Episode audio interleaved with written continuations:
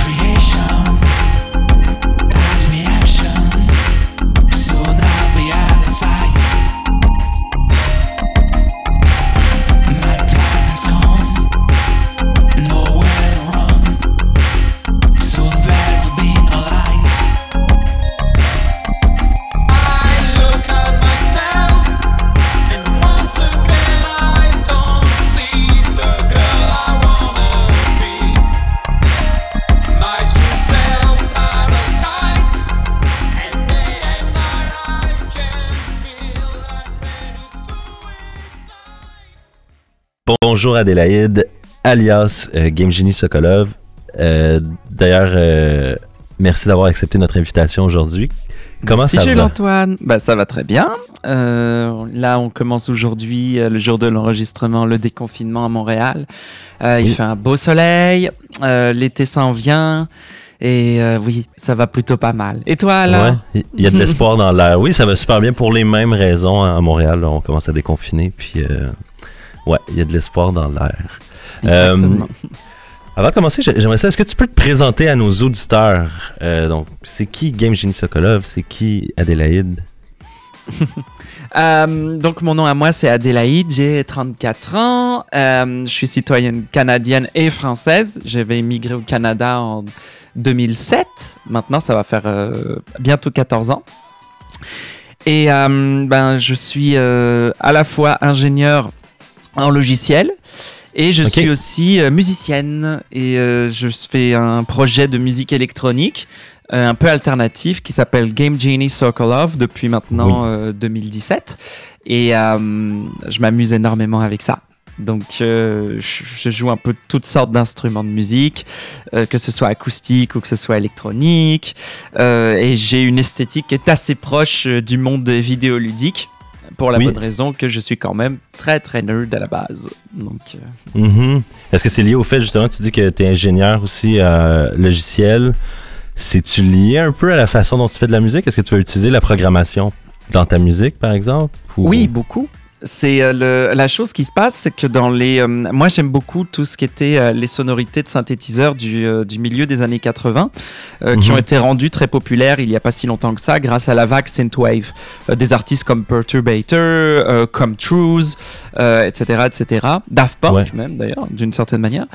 Et euh, c'est des sonorités qui ont malheureusement été un petit peu laissées de côté, puisque après, on est arrivé au monde euh, intégralement numérique. Tant mieux d'ailleurs. Euh, et on a un peu laissé de côté ces machines-là. Alors ces machines avaient encore un potentiel qui n'avait pas encore été exploité à 100% à l'époque. Problème, c'est que ces machines-là coûtent très cher. C'est difficile à trouver. En tout cas, en bon état, qui fonctionne bien, il faut savoir faire de la maintenance, il faut être très technique et connaître un peu de soudure, de mécanique. Ce qui n'est pas Mhm. forcément évident, surtout quand on veut faire de la musique plug and play comme aujourd'hui. En revanche, dans certaines consoles de jeux, il existait euh, des chipsets à l'intérieur qui étaient euh, directement intégrés dans ces synthétiseurs-là. Même fabricant et tout, mais c'est une version bah, qui n'a pas de clavier, qui n'a pas de bouton, qu'il fallait intégralement programmer pour faire sortir un son. Et euh, moi, je sais faire ça. Donc, euh, j'utilise justement mes compétences en programmation pour euh, programmer des consoles, mais pour m'en servir comme synthétiseur. Euh, C'est un peu ça- comme hacker, c'est une façon de hacker un peu les, les, les, les consoles de jeu. Exactement. C'est surtout Très les cool. anciennes consoles, parce que les anciennes consoles étaient analogiques, maintenant elles sont toutes numériques, donc ça n'a aucun intérêt de faire ça. Mais Mhm. ça permet d'utiliser des sonorités qui sont véritablement générées de manière analogue. C'est pas des samples ni rien. Donc euh, si on se débrouille assez bien, on peut créer des sons tout à fait irréels et très difficiles à reproduire d'une manière digitale. Moi j'aime bien faire ça, et c'est la base de mon esthétique musicale. Exact, c'est que là où on reconnaît aussi le son, ben, on, moi j'associe beaucoup. le- ben, on parle de synthwave par exemple. Mhm. Euh, puis toi-même, tu parlais aussi de. C'est quoi en fait le synthwave pour toi? Puis qu'est-ce que ça représente avec. Parce qu'il y a du. Ouais, c'est quoi que ça représente le synthwave? Euh, le synthwave pour moi c'est un genre musical qui est euh, assez moderne donc qui est arrivé à peu près fin des années 2000 euh, qui a connu son pic fin des années 2010 à peu près maintenant c'est un petit peu derrière nous Euh, c'était Mhm. de reprendre justement euh, des sonorités des drum machines des synthétiseurs datant soit d'il y a 20 ou 30 ans en arrière mais les utiliser avec un regard d'aujourd'hui euh, souvent, lorsqu'on pense à des vieux synthétiseurs, on pense à la musique qui a été faite à l'époque. Ça peut souvent sonner, euh, bon, disons-le, très quétaine, très cheesy, euh, etc. Parce qu'ils ont été utilisés avec les lumières de l'époque. C'est-à-dire que les gens qui sortaient du disco, de la new wave, etc. Donc c'était leur référence. Or, nous, on a connu autre chose. On a connu Nine Inch Nails, Daft Punk, on a connu Lady Gaga, Beyoncé, le, nouveau rap également, un petit peu plus éthéré, etc. Donc nous, on va s'en servir pour générer des sons que les gens d'il y a 40 ans ou d'il y a 30 ans n'auraient pas fait parce qu'ils n'ont pas eu notre vécu ni notre approche. Donc on redécouvre ces instruments, on se rend compte que hey, ils avaient énormément de potentiel. On les a laissés de côté et c'est très dommage. Donc il y a beaucoup d'artistes qui se sont amusés euh, à se les réapproprier au début pour faire de la musique hommage, pas parodique, hein, mais hommage aux années 80, par exemple en réutilisant certains certains clichés ou certaines mélodies, euh, certaines manières de production, mais avec des sons beaucoup beaucoup plus modernes et avec des méthodes euh, de composition aussi et d'approche euh, qui sont beaucoup plus actuelles. Si quelqu'un dans les années 80 on lui avait fait entendre ce qu'on fait aujourd'hui avec la synthwave en utilisant les mêmes mêmes outils, euh, il n'aurait pas compris. C'est un petit peu comme si tu donnes une guitare à quelqu'un d'aujourd'hui et quelqu'un dans les années 60, euh, il n'aurait pas du tout fait la même chose parce qu'on n'a pas du tout connu. Donc, sauf que là, c'est pareil, mais avec des euh, outils qui permettent de synthétiser du son. Donc c'est ça l'approche de la synthwave. D'où le nom synth, on utilise des synthétiseurs, et wave parce que c'est tout le mood qui s'accompagne autour de l'utilisation de ça. Mhm. Puis tu dis que.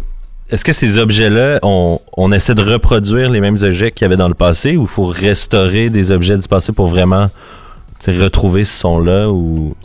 Alors l'idéal, c'est évidemment de retrouver euh, ceux de l'époque, mais euh, ben, lorsque tout le monde est passé au digital, euh, évidemment, on a abandonné tout ça. Il y en a beaucoup qui ont fini dans des greniers, qui ont fini bah, à casse, hein, en fait, hein, tout simplement. Et il y a eu des reproductions souvent qui ont été utilisées, qui sont même excellentes. On a la technologie pour faire ça, soit en samplant véritablement tous les sons et tous les presets de l'époque. Ça existe depuis euh, pas mal de temps. Euh, la compagnie Yamaha ou Roland font ça très bien. Euh, il y a aussi des reproductions qui utilisent un peu des chipsets d'époque, ou alors si on est un peu bricoleuse, on peut arriver à le fabriquer nous-mêmes en utilisant des versions disponibles ailleurs, comme dans les consoles de jeux par exemple. Ok. Fait que d'utiliser ces chiptunes-là pour créer son propre synthétiseur. Parce que Absolument. moi, j'ai l'impression que c'est un monde. euh, le monde des synthés, j'ai un ami qui, qui est tombé là-dedans. Puis là, Ouais. il dépense tout son argent. Puis là, Oui. il parle de son. Puis je comprends pas grand-chose, mais je vois la passion derrière. Puis je me demandais, tu sais, y a-tu comme une sorte de fétichisme de l'objet qui s'accompagne de des synthés, mais de la musique électronique aussi en général? Il y a toujours, bien sûr, le fait d'utiliser du, euh, du vrai hardware, ce sera toujours différent parce qu'on n'a pas besoin d'utiliser un ordinateur ou d'avoir un laptop d'allumer. Ça, il y, y a une approche de ça qui est beaucoup plus organique. On arrive, on allume la machine et on peut déjà composer sans avoir besoin d'un PC, sans avoir besoin de setup ni rien. Ça, c'est un avantage qui est considérable et c'est quelque, c'est une approche musicale qui est euh, véritablement organique. Et Mhm. ça, c'est pas pareil. Alors que quand on utilise un PC, bah, on est illimité. Je veux dire, on, on peut mettre autant de tracks qu'on veut. euh, on peut utiliser des milliers de sonorités. Il n'y a pas de limite. Tandis que si on utilise du vrai hardware, on est obligé de l'exploiter au maximum. Et c'est d'ailleurs beaucoup plus intéressant. Et c'est surtout beaucoup plus fiable parce qu'un PC, ça tombe en panne. Surtout en live. Je peux, je- alors là, toutes les musiciennes électroniques pourront te le raconter, des histoires d'horreur là-dessus. Ouais. Et euh, alors que si tu utilises du hardware qui est vraiment intégralement externe, ça peut arriver que ça tombe en panne, mais c'est beaucoup beaucoup plus rare. Et tu peux arriver à retomber sur tes pieds et à improviser. Donc il y a, c'est c'est vraiment plus ça. C'est vraiment une approche plus organique que tu peux avoir en ayant l'objet directement dans les mains. Ouais, parce que même si c'est électrique, ça reste un instrument qui est analogique, dans le fond, qui, qui fonctionne avec des. C'est pas numérique nécessairement. Parce Exactement. Exactement. tu disais que ton projet Game Genie Sokolov, euh, donc en tant qu'artiste, est-ce que tu- c'est ton nom d'artiste ou c'est vraiment lié au projet de musique que tu fais? Est-ce que tu- ça pourrait être un autre, un autre nom pour peut-être de la musique dans le futur ou c'est vraiment. euh, euh, Bah, le- Le nom, Ouais. je peux te raconter l'origine. C'était Ouais. un peu un hasard. C'est-à-dire que le, au début, j'avais fait une tune pour m'amuser euh, sur un Sega Genesis. C'était juste un exercice de style pour voir euh, est-ce que je suis capable de faire ça? Parce que c'est une console auquel j'ai- j'avais beaucoup, beaucoup joué euh, lorsque j'étais enfant. J'y joue d'ailleurs toujours encore un peu, c'est une console qui me fait beaucoup plaisir. Si euh, d'ailleurs les gens qui nous écoutent n'ont jamais joué ou- à des jeux comme Sonic 3, euh, bah, je vous encourage à le faire hein, parce que c'est encore très bon. Hum, la chose, c'est que j'avais sorti une tune et je voulais euh, la mettre en ligne pour m'amuser. Et euh, il fallait que je trouve un nom d'artiste et je, savais absolument pas quoi mettre. Pour moi, c'était juste mettre ça en ligne et puis, euh, that's it. Pour moi, ça s'arrêtait là. Euh, je lisais à l'époque un livre de Serge Gainsbourg qui s'appelait Evgeny Sokolov, euh, qui était un peu, euh, qui était une histoire que j'aimais beaucoup. Euh, un petit roman très court, très intéressant. Et de l'autre côté, je me souvenais de la cartouche, le Game Genie, euh, qui était une cartouche qui permettait de tricher à l'époque. On mettait ça dans les consoles de jeu, ça s'insérait entre la console et votre cassette. Et euh, vous, lorsque vous démarriez la console, vous pouviez insérer des codes et ça permettait d'avoir, je sais pas, des vies infinies, des choses comme ça. Puis j'ai un peu mergé les deux. ça a donné Game Genie Sokolov. Je me suis dit c'est drôle. allez, je mets une tune en ligne et ça a très bien marché. On m'a demandé d'en faire une deuxième. J'en ai fait une autre, puis une autre, puis une autre. Puis à un moment donné, euh, je les ai regroupés sous un EP. Euh, ensuite, il y a un label qui m'a approché pour me demander d'en faire un deuxième. Je l'ai fait. Ça s'est transformé en un album. Et puis ça a continué. En fait, c'est juste devenu assez organique. Il n'y avait pas de plan. Et je suis resté avec le nom. Le, nom, ça m'a pris 5 minutes à chercher, tu vois, vraiment. Et depuis, je suis resté avec. Puis je trouve ça charmant. C'est assez joli. Donc c'est un peu un hasard si, dans le fond, toi, si t'avais pas l'intention nécessairement de devenir une artiste, une musicienne, ou c'était, tu t'es dit je vais mettre ça, euh, je vais mettre ça dehors, puis en espérant, sans, sans attente? Est-ce que tu avais des attentes Non, non, je voulais simplement contacter la, la communauté de Chiptune pour leur montrer que. Parce que c'est une communauté qui travaille beaucoup sur des Game Boy, il faut le savoir, la grande majorité, et ils font des sons qui sont absolument malades. Ça, ils exploitent le hardware d'une manière qui est absolument fantastique, et euh, on peut créer tout genre de musique avec ça, et des sons que jamais de la vie on aurait pu imaginer pouvoir faire. Le chiptune, tu dis, c'est, quoi le chiptune exactement? Le chiptune, c'est justement d'utiliser, euh, comme son nom l'indique, chip, ça vient de chipset, et tune, Ouais. c'est de, euh, bah, c'est c'est une tune quoi en fait. L'utilisation de ça, c'était de pouvoir utiliser des chipsets insérés dans des vieilles consoles de jeux, donc tout ce qui était pré-digital, donc ça va du Sega Genesis au Game Boy, le NES, même d'ailleurs, pourquoi pas, et de utiliser ce hardware là pour faire de la musique. Donc euh, pour ça, il y a plusieurs manières de le faire. Soit on utilise ce qu'on appelle un tracker, c'est-à-dire qu'on programme en fait euh, toutes les notes et euh, tous les paramètres sonores de la console pour pouvoir faire nos sons. Ensuite, après, on les enregistre et on les met en ligne. Euh, souvent, d'ailleurs, ça sonne. ça une esthétique est très vidéoludique, bien sûr, parce que ça sonne comme ce qu'on pense, comme un peu ce qu'on pouvait avoir à l'époque, les sons de Game Boy, etc. Mais ça va beaucoup plus loin, parce que nous, on n'a pas de jeu à exécuter sur la console. Donc nous, on a tout le CPU qui est disponible euh, à 100% si on veut euh, pour pour blaster euh, le processeur sonore à 100% pour lui faire faire des choses que jamais de la vie à l'époque on aurait pu se permettre de faire. Justement parce que nous on n'a pas de graphisme à afficher, on n'a pas d'input, il y a rien, c'est euh, purement dans le son. 100% C'est, dédié au son, ouais. Exactement. Et c'est un vrai plaisir d'ailleurs d'utiliser ces choses-là. Moi je suis, euh, moi je suis toujours très fan. Il y a beaucoup de gens dans cette communauté euh, qui existent depuis longtemps. Ça a toujours existé hein, depuis les années, euh, le- je sais pas, les années 90 d'ailleurs, à partir du moment où les outils étaient très disponibles. Et je me suis approché de cette communauté à l'origine pour justement leur présenter ma, première pièce, pour leur dire tenez, regardez, j'en j'en ai fait une, je m'amuse. Et euh, il y a eu un bon accueil. On m'a dit Ah, c'est cool, tu utilises un Sega Genesis qui utilise en fait un synthétiseur Yamaha euh, FM. Euh, des synthétiseurs FM, c'est ce qu'on utilise, on entendait dans des tunes par exemple de Prince, Madonna, Queen, euh, ah, ah, bref, vous prenez n'importe quelle tune pop entre 84 et 88, euh, même Michael Jackson, tout le monde, c'est dedans, c'est obligé, tout le monde a utilisé ces synthés là. Et moi je l'ai utilisé mais avec cette approche là. Pas pour faire de la musique de Sega Genesis, mais justement pour avoir accès à quelque chose qui était moins cher. Et ça, euh, ça a vraiment bien fonctionné. Et c'est comme ça que c'est parti, le projet. Je faisais de la musique depuis longtemps, hein. je veux dire, j'ai toujours été musicienne, je faisais du chant, de la guitare, euh, un petit peu de clavier comme ça sur le côté euh, pour m'amuser. Mais c'est la première fois que je sortais une tune à moi comme ça. euh, c'était vraiment pour, pour un petit forum à l'origine, c'était pour quelques personnes. Mais ça a bien marché, après j'ai mis sur Spotify et tout. Le jour où un label m'a approché, je me suis demandé, voyons donc, qu'est-ce qui se passe? Pourquoi Je leur ai posé la question la première fois qu'on s'est rencontrés. Je leur ai dit, êtes-vous sûr de ce que vous faites? Parce que ça va pas se vendre. Je veux dire, il n'y a pas un public qui est for- forcément majeur pour ça. Et euh, ils m'ont dit, non, inquiète-toi pas. Bon, finalement, c'est moi qui avais raison, mais c'est pas grave. Mais euh, c'est, ça m'a permis justement de, de, de créer une aventure. Et je suis encore dedans aujourd'hui et ça me fait plaisir. Mhm. Toi, le, le, le, le, EP que tu avais fait avec euh, la maison de disques, euh, ça avait. Dans le fond, vous aviez fait une première essai, une première euh, édition de disque. Puis comment ça, comment ça s'était passé? Tu dis que. On m'avait contacté parce que j'étais en train de faire en fait un deuxième EP parce que je, fais, des tunes tout le temps en fait. Je passe mon temps à faire que ça donc je les emmagasine très vite et je peux pas sortir quand même une tune par semaine. Je me dis que ça, ça fera quand même beaucoup. Et au bout d'un moment, bah, je me retrouve avec euh, 8 ou 9 tunes et je me dis bon, euh, là ça fait 6 mois, euh, j'en fais quoi? Donc il faut bien que je les sorte. Et euh, il y avait quelqu'un qui que je connaissais qui était un ami commun de Julien Manot, qui dirige le label euh, Lisbon Lux Records, euh, qui euh, est le label qui a des artistes comme Le Couleur ou Das Mental. Ce sont des artistes que j'ai toujours adorés, vraiment. Et le fait qu'il m'ait contacté, euh, qu'on ait un petit peu jasé, qu'il a écouté ma musique, qu'il trouvait ça pas mal et qu'il avait envie de faire une expérimentation pour voir est-ce qu'on peut arriver à vendre Mhm. ça, j'étais très honoré et ça, je me suis dit bon bah, je- je- on va faire un effort. Donc on l'a, on l'a masterisé professionnellement mes euh, mes tunes. On en a fait un beau package et au final, bon, c'était encore un petit peu niche euh, pour atteindre un public un petit peu plus large. Mais c'était amusant parce que moi, ça m'a donné un petit peu l'opportunité de, de m'aventurer un petit peu plus loin et de continuer derrière.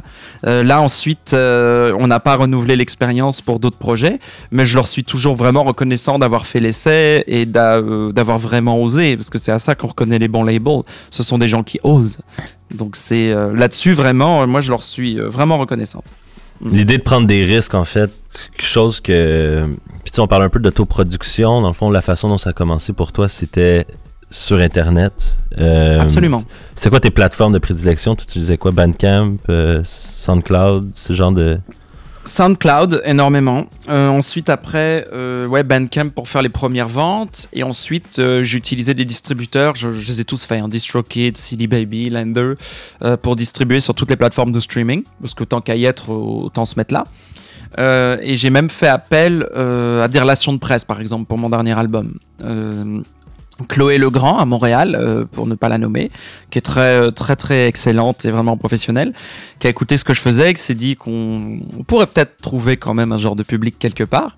Et Ouais. euh, elle a vraiment très bien fait ça. Il y a eu des passages radio euh, pour certaines pièces, etc. À ma grande surprise.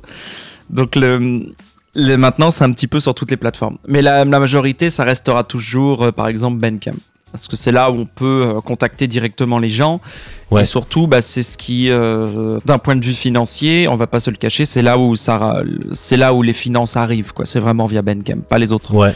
Ouais. Pas, pas le streaming, puis c'est pas c'est moins payant, j'imagine, si on n'a pas le assez de gens qui. Le streaming, ça rapporte rien. Il faut vraiment faire des centaines de milliers d'écoutes, voire même des millions pour que ça rapporte quelque chose. Autrement, sur Bandcamp, les gens bah, peuvent acheter ton album et surtout, ils peuvent donner ce qu'ils veulent. Donc, tu mets un prix plancher, euh, genre 6 ou 7 dollars.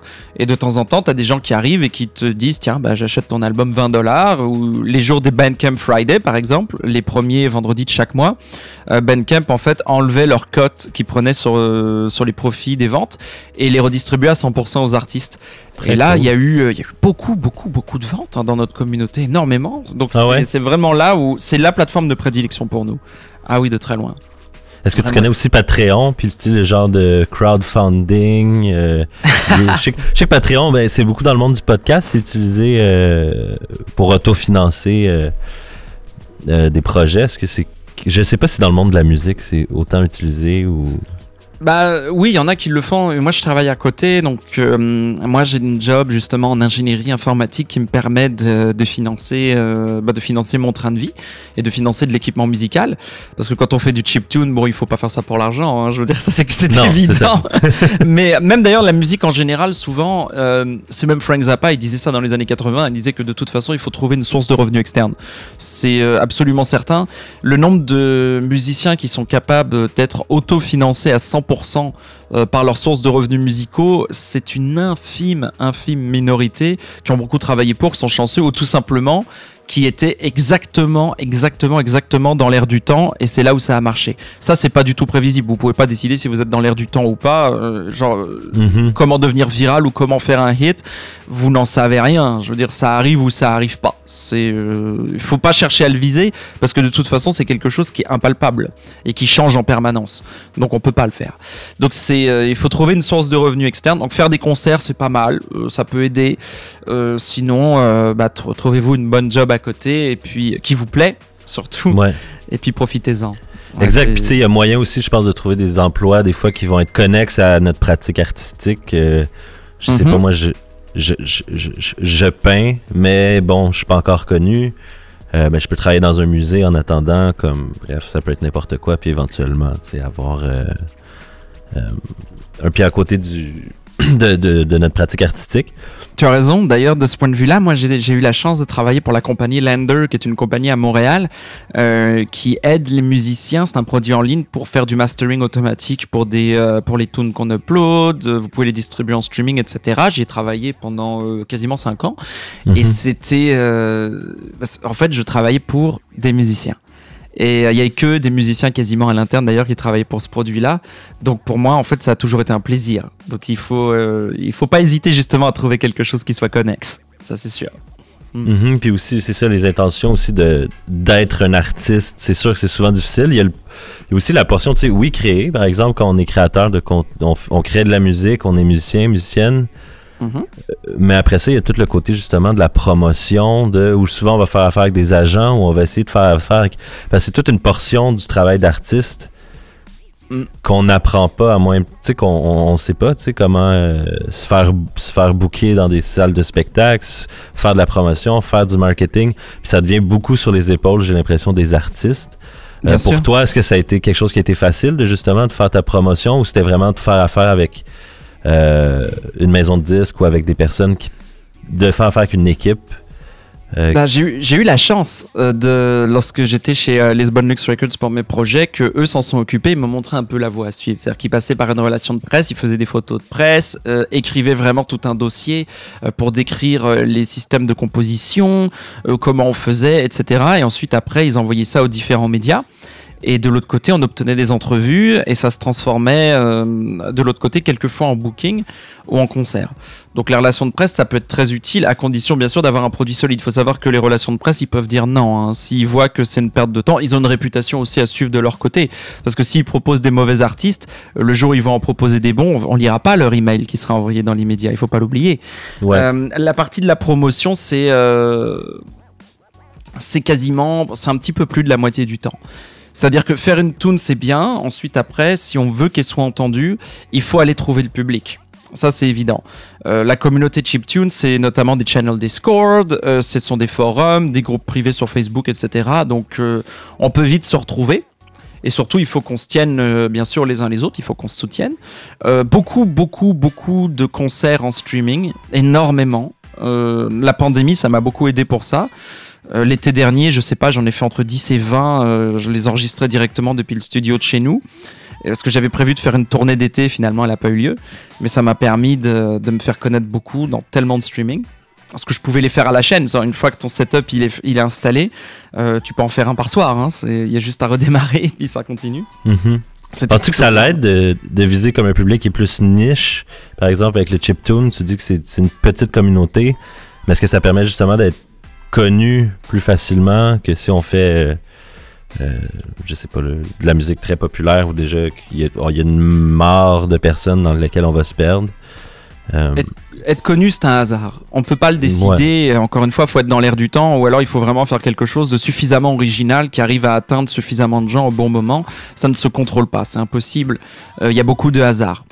Donc, notamment, c'est pour ça qu'il faut avoir beaucoup de respect et jamais se moquer euh, de la musique pop, parce que c'est un des genres musicaux qui est le plus difficile à faire. Euh, Parce Ouais. que ça a comme prétention d'être populaire. C'est une prétention qui est extrêmement énorme. Euh, faut être bon. Donc les très très bonnes tune pop qui deviennent numéro un, faut pas se moquer, faut au contraire respecter et dire waouh, ça a rejoint plusieurs centaines de millions de personnes. Bravo, je veux dire ça, euh, c'est c'est quelque, c'est pas quelque chose qu'on peut faire.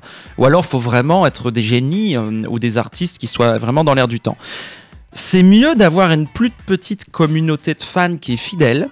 Pour Ouais. vrai, hein, qui, euh, qui va venir à tes concerts, euh, qui va te suivre, euh, avec qui tu peux interagir, etc. Que d'avoir une grosse communauté de gens qui sont semi-intéressés, voire vraiment en périphérie. C'est beaucoup plus intéressant d'avoir des gens directs, euh, même s'ils sont peu, c'est beaucoup plus amusant. Euh, la communauté punk, par exemple, ou la hum, communauté du métal, c'est une communauté qui, n'est, qui est très loin d'être mainstream. Ça, c'est vrai. En revanche, les fans sont des fans fidèles. Ce sont des fans qui se déplacent et ce sont des fans qui vont te soutenir dans tes projets. Euh, c'est très, très connu, justement, dans ce milieu-là. Le milieu synthwave également. Euh, le- les milieux beaucoup plus généralistes, comme par exemple la musique électronique dansante ou bien euh, la, pop, ou le RB euh, plus moderne ou le hip-hop, c'est une communauté où on peut avoir des gens qui ne vont écouter qu'une seule de nos tunes une fois et qui vont nous oublier après. C'est pas grave, c'est les lois du genre. En revanche, quand on est dans une communauté plus niche, fidéliser le public dans le, euh, face auquel on se trouve est beaucoup plus nécessaire. Autrement, il n'y a aucune manière de grossir. Si on est un one-hit wonder dans une euh, toute petite communauté, bon, autant dire que ça sert à rien. Mais il faut surtout pas, en fait, se laisser euh, intimider par l'idée que ça marche ou ça marche pas. Il faut le sortir. Il faut utiliser tous les canaux disponibles pour essayer de le faire entendre. Et si ça pogne pas, bon, bah, ça pogne pas. C'est Mhm. pas grave. Ça nous empêche pas de continuer à faire de la musique de l'autre côté. Puis as-tu réfléchi, toi, à des façons justement de fidéliser ton auditoire? À... Y a-tu des, des, des outils que tu utilises ou Oh, euh, des façons d'interagir avec eux? Est-ce que les gens t'écrivent directement? Je sais pas, y a-tu... Comment Oui, ça du- marche? euh, créer ah, cette relation-là avec le public? Alors, euh, par exemple, lorsqu'il y a des lives sur Twitch, euh, assez récurrents, et il faut rester dans la salle et dans le chat et jaser avec les gens. Ça, c'est euh, de toute manière, euh, c'est une évidence. Il faut le faire. Ensuite, euh, faut pas hésiter à reconnaître euh, de temps en temps, euh, c'est de lâcher par exemple des codes de téléchargement gratuit des albums euh, sur, sur les réseaux sociaux, parce que de toute façon, si l'album il se vend plus, au bout d'un moment, tu le dis bon bah regarde, je peux en donner des copies, ça gêne pas. hein. Donc allez-y, amusez-vous, écoutez ça. C'est de faire des petites vidéos, c'est de, de publier assez régulièrement des choses, par exemple le progrès de ce qu'on est en train de faire, faire des collaborations aussi avec d'autres artistes. Euh, Il y en a beaucoup euh, qui sont euh, bah, qu'on respecte et qu'on adore et on se dit des fois tiens ça serait pas mal si on travaille ensemble. Et puis on, on se- on s'envoie des emails et puis ça se fait. C'est beaucoup plus simple que ce que les gens imaginent en fait. hein, collaborer avec des artistes, euh, envoyer un email, euh, proposer un démo, une idée et euh, très régulièrement, assez souvent même d'ailleurs, les gens vous disent Mhm. euh, ouais c'est cool, pas de problème, on peut faire quelque chose. Ça Ouais. c'est plaisant, ça permet de suivre. Sinon ensuite. Bah, il faut juste essayer d'être assez régulier quoi, dans, dans le fait qu'on quand on poste des choses ou des tunes, pas essayer de trop se faire oublier et d'essayer de garder une qualité un peu consistante. Quoi. Et d'écouter les feedbacks. Si on voit par exemple qu'il y a une tune qui marche un peu plus que d'autres dans une certaine direction, euh, ça, ça peut être pas mal aussi de, de s'orienter un petit peu plus vers ces choses-là. Ça peut nous donner une indication toujours. Les chiffres de streaming souvent sont, sont les meilleurs indicateurs d'ailleurs de ce qui dans notre discographie fonctionne le mieux ou dans ce qui quelquefois a été plus expérimental mais ne plaît qu'à nous. Bon, dans ce cas-là, est-ce que ça vaut vraiment la peine de le sortir? Bon, il faut le réfléchir. Mais c'est- Parce ouais, que c'est le la monde question n'a à pas se le temps. poser. Le monde n'a pas le temps. On est maintenant arrivé à un temps court. Euh, tu as sans doute remarqué, et tout le monde d'ailleurs, que les tunes sont de plus en plus courtes. On est retourné à un format 2 minutes maintenant sur euh, toutes les plateformes de streaming pour la musique pop. Avant, on faisait 4 minutes 30, 5 minutes. Non, c'est terminé. C'est 2 minutes 30 maintenant, voire même moins. Il n'y a plus de bridge. Maintenant, on fait verse, chorus, verse, chorus. That's it, terminé. Euh, on va droit à l'essentiel, un peu comme les 45 tours qu'on faisait par exemple dans les années 50 ou 60. C'est exactement la même idée. Euh, pour essayer d'être court, comme ça, tu as plus de rotation. Faut- Et également, les gens n'ont plus le temps. Si tu, on a de nos jours aujourd'hui la patience du monde, que ce soit sur les services de streaming, sur les services de vidéo, etc. C'est énormément raccourci puisqu'on a accès à tout beaucoup plus vite, ce qui est normal. Et euh, donc il faut aller droit à l'essentiel et il faut s'adapter. Si jamais on sort des tunes de 8 minutes, ben, tu sais très bien que le monde ne va pas l'écouter euh, de toute manière. Donc euh, adapte-toi euh, et ça, ça nous oblige nous également à écrire mieux. Genre allons à l'essentiel, coupons ce qu'il y a de trop, coupons l'excédentaire. euh, ouais.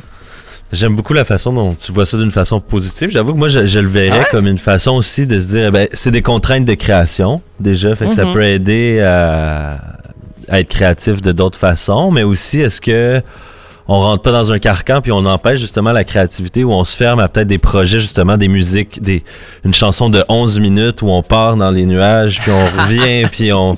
Est-ce que ça veut dire que ça n'existera plus puis... Bien sûr. Ça va Ouais. toujours exister. Il n'y a jamais eu autant de niches musicales et autant de genres musicaux et d'accès à la musique que maintenant. Ça, c'est, il y a une démocratisation fantastique des moyens de production et des moyens de distribution. Il n'y a jamais eu autant de musique dans n'importe quel genre maintenant. Euh, tu choisis un pays, une langue, un genre musical, même très niche au hasard, je te jure que tu peux trouver facilement plus d'un millier d'artistes. Par exemple, je sais pas, on pourrait dire de la synthwave euh, qui chante en japonais, biélorusse. Je te jure, je t'en trouve une centaine. Je me, je me mets à- Ouais, ouais, ouais, ouais. Et c'est fantastique. Se dire, c'est génial parce que n'importe quelle communauté, si on arrive assez bien à s'organiser et à retrouver les gens, justement parce qu'on a accès en ligne euh, maintenant, on peut construire des communautés mondiales qui peuvent se regrouper. On peut arriver à se former une petite scène. Il faut juste euh, bien chercher et se donner le travail. Parce que maintenant, vu qu'on a accès à une scène mondiale, ben il faut savoir qu'on euh, n'est pas en concurrence, mais c'est-à-dire que notre voix euh, va vite se perdre. Donc il faut s'adresser aux bonnes personnes. Par exemple, juste aller sur Twitter, euh, rajouter 3-4 hashtags et publier une tune, ça sert à rien. En revanche, aller sur un Discord euh, du genre musical qu'on fait, interagir avec des artistes régulièrement et une fois de temps en temps poster son propre travail, là c'est donnant-donnant, il y a un véritable échange qui se fait et là ça peut fonctionner. Les tunes de 11 minutes, ça se fait toujours. Il y en a, j'en- ai fait. hein. Mais le seul truc, c'est qu'il faut pas oublier que hum, si on essaye d'être entendu, les gens, quand ils vont voir une tune de 11 minutes, souvent, ça risque de les, euh, de pas les mettre dans le bon sens. Ça, ça va pas les flatter dans le sens du poil. Ça, c'est évident. Donc, il faut qu'on s'adapte. C'est, euh, on est obligé de s'adapter. Ouais, mais je, je comprends, c'est qu'il y a comme deux côtés à la médaille de l'Internet. Donc, oui, d'un côté, on Mm. peut trouver de tout, puis il y a de la place pour tout. Les trucs euh, qui sont complètement underground ou vraiment pas mainstream. Il y a moyen, on a les moyens de les diffuser, puis on a moyen d'y accéder. Mais d'un autre côté, il y a une machine derrière qui fait que on, vient avec des, des formats qui sont de plus en plus courts. Euh, fait que quand même, j'imagine que ça dépend de l'intention. Si on veut rejoindre le plus de gens possible, on va euh, suivre le plus possible ce que la machine propose ou ce qui est populaire. Encore une fois, l'idée d'avoir le plus de views. Ouais. Mais on a l'opportunité aussi de se faire entendre si on veut faire des trucs qui sont bizarres ou qui sortent carrément de l'ordinaire. On peut quand même peut-être trouver une audience. Tu sais, moi, c'est un peu comme ça que je le vois. T'as absolument raison. Un paradoxe entre les, entre les deux. Oui, c'est vrai. Il y a, il y a- on a toujours les moyens de trouver un public. Ça, c'est juste, il faut vraiment faire l'effort d'aller le chercher, par contre. Ça, c'est sûr. Ben, c'est ça, tu sais, si on regarde la radio, puis ça aussi, ça a beaucoup changé, mais il y a quelque chose de triste, je trouve, des fois, à la radio, où, tu sais, on, on réécoute constamment les mêmes chansons. Puis oui, je comprends la, la nostalgie liée à de la musique, mais on va pas se risquer à mettre des trucs nouveaux, des trucs euh, justement peut-être un peu étranges à la ra- Là, je parle de la radio particulièrement. Ouais, la, bah, la Euh, radio commerciale, en fait, c'est comme ouais. la télé commerciale, ce sont, c'est des médias qui sont en train de mourir. Oui. des, euh, ils le savent très bien, et donc ils peuvent plus se permettre en fait de faire des formats. Ça existe plus. On peut plus faire de format. Il faut être généraliste le plus possible. La plupart des radios commerciales, notamment à Montréal, sont tous passés au programme iHeart Radio, qui est en fait euh, une playlist semi-automatique. Il n'y a plus de genre, euh, il n'y a plus d'époque, il n'y a plus de restrictions. On peut passer aussi bien de Highway to Hell de ACDC juste après à Baby One More Time, juste après à Marie-May, et juste après on retourne à Harmonium, et juste après on va retourner à Groovy Hardvark. Enfin, ça va dans tous les sens. C'est uniquement vraiment un- une playlist best-of et euh, entrecoupée de messages publicitaires. Euh, ça va euh, forcément tomber à l'échec parce que le public qui écoute ça est vieillissant et très limité. En fait, c'est uniquement des gens qui n'ont pas euh, installé leur cellulaire dans leur auto pour se mettre Spotify ou iTunes, en réalité, qui écoutent encore ça. Et qui sont pognés justement à être bloqués entre deux messages publicitaires de 20 minutes toutes les 20 minutes. Donc, c'est euh, au bout d'un moment, en fait, c'est un média qui est en train de mourir et qui le sait et qui essaie justement d'exploiter la manne publicitaire jusqu'au bout, euh, jusqu'à ce que le marché finisse par s'écrouler et partir intégralement en ligne, lorsque le marché sera vieillissant. Il y a- y pour de la musique. C'est surtout pour de la musique. Parce... Exact. On prend plus de risques. Ça sert à rien de prendre des risques parce que de toute façon, le risque, ça fait uniquement euh, changer. euh, les gens vont juste changer de poste. Donc à un moment donné, euh, tu t'adresses au plus petit dénominateur commun pour essayer d'avoir la manne publicitaire la plus large possible, mais ça n'a plus aucun intérêt. C'est le, la, radio, il faut pas essayer de viser. Hein. C'est euh, à part la radio publique, bien évidemment, qui elle, par contre, euh, a une mission. Je veux dire, il y a une mission de service public à Radio Canada ou à CBC. Mais par contre, à la, le- non, la, la radio commerciale, c'est terminé. Je veux dire, ça n'a plus aucun intérêt, je veux dire, de nos jours. Surtout de la Aucun. musique, ouais, c'est vrai que ça n'a pas, ça a pas d'intérêt d'avoir de la publicité. Puis aussi, le, le seul intérêt que je voyais, c'était peut-être ça, justement, la découverte ou, tu sais, des trucs où qu'on n'aurait pas tendance à écouter, tandis que Spotify va. Mais même Spotify, euh, tu sais, quand même une notion de découverte, d'exploration Mm-hmm. de musique, qui reste tout le temps un peu dans nos genres, tandis que des fois, avec. euh, ouais, la radio, à une certaine époque, peut-être qu'on pouvait découvrir des trucs nouveaux qu'on n'avait jamais entendus. Mhm. Euh, mais je pense que Radio-Canada, comme tu disais, ben, la radio publique le fait un peu quand même, aller chercher des, des à faire, donner une voix à des artistes qui sont inconnus. Les radios étudiantes font très bien ça. CISM fait Oui. extrêmement bien ça à Montréal, notamment. J'y ai travaillé pendant quelques années en tant qu'animatrice et j'ai rencontré plein, plein. Il y a des sessions live à toutes les semaines. Il y a des euh, et ils font justement, ils ont leur propre palmarès anglo et franco et euh, ils font véritablement un effort. Et c'est euh, moi quand j'entends par exemple que ah on voudrait bien passer des tunes francophones dans euh, sur notre radio, mais il y en a pas de bonnes. C'est ISM, ils en ont plus de 50 nouvelles par semaine, donc à un moment donné et que des bonnes. Donc tu te dis clairement non, c'est parce que vous faites pas d'efforts. C'est comme dans les compagnies, sais, qui disent ah on aimerait bien engager des femmes, mais euh, on engage à la compétence, on n'a pas encore trouvé le CV. C'est là, oui non. je- je- Vous faites vous pas l'effort pour. en réalité, vous n'avez pas fait l'effort. Donc c'est, en fait, c'est tout simplement ça. C'est simplement une question d'effort, mais il n'y a pas besoin de faire d'effort, puisque de toute manière, il n'y a pas de mission à un programme commercial. Sa seule et unique but, c'est d'être vendu. Donc Ouais. c'est euh, De derrière, vendre l'espace peut- publicitaire, dans le fond. Voilà, on passe ce qu'on veut. Du moment que les gens en restent, euh, c'est tout ce qu'on a besoin. Euh, tu parlais un peu, ben là, je refais un petit retour en arrière sur le fait que bon, tu jouais de la musique déjà avant. Est-ce que tu as étudié en musique? Ça a-tu été quelque chose lié à un parcours académique ou c'était simplement pour ton plaisir à toi ou? Ça a toujours été le plaisir.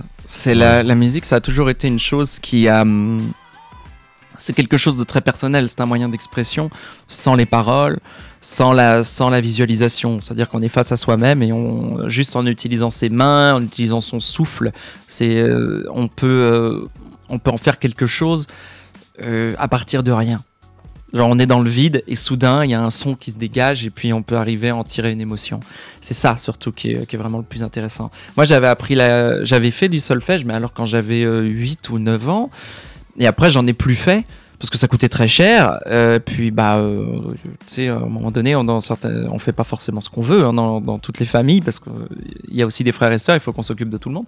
Euh, j'ai repris plus tard pour de la guitare mais il n'y avait pas de solfège. Par exemple on me donnait des tablatures pour que j'apprenne plus vite ou alors j'apprenais à l'oreille genre avec ma mémoire musculaire. C'est, euh, j'ai simplement une idée mécaniquement comment fonctionne l'instrument que j'ai en face de moi. suffisamment pour que euh, je puisse me débrouiller euh, lorsque j'ai besoin de, de faire de la créativité. Mais si tu me demandes d'écrire une partition ou de lire la musique, j'en suis totalement incapable. Ce qui est d'ailleurs très difficile parce que lorsque des fois je dois réapprendre mes propres tunes plusieurs mois plus tard pour des concerts, bah, il faut que je les réécoute et, euh, et il faut que je m'y remette. Parce que j'ai pas de feuille devant moi pour réapprendre. Donc c'est un petit peu malheureux. Peut-être qu'un jour je vais m'y remettre. Fait que cette façon autodidacte que tu t'es, tu t'es plus appris à faire de la musique, à, à essai-erreur, puis à force d'essayer, puis... Exact. En fait, tu as, tu as besoin d'une initiation souvent pour l'aspect mécanique, c'est-à-dire de comment est-ce que tu dois poser tes mains, comment est-ce que, euh, genre, bah, comment tu te sers en fait de l'instrument? Mhm. Ensuite, à partir de là, tu peux apprendre assez vite certaines théories. Euh, par exemple, bah, si tu si tu fais tel saut de case avec une guitare ou avec un piano, si tu passes de là à là, ça, ça fait une tierce, etc. Ça va sonner bien. Euh, comment placer tes doigts automatiquement pour créer des suites d'accords? Et euh, au fur et à mesure que tu expérimentes, euh, tu vas trouver bah, des, des suites qui fonctionnent assez bien et ça te permet de composer. Donc c'est pas mal ça en fait le fonctionnement. Puis pour la programmation, j'imagine, là, tu disais que tu étais génie, euh, génie en logiciel.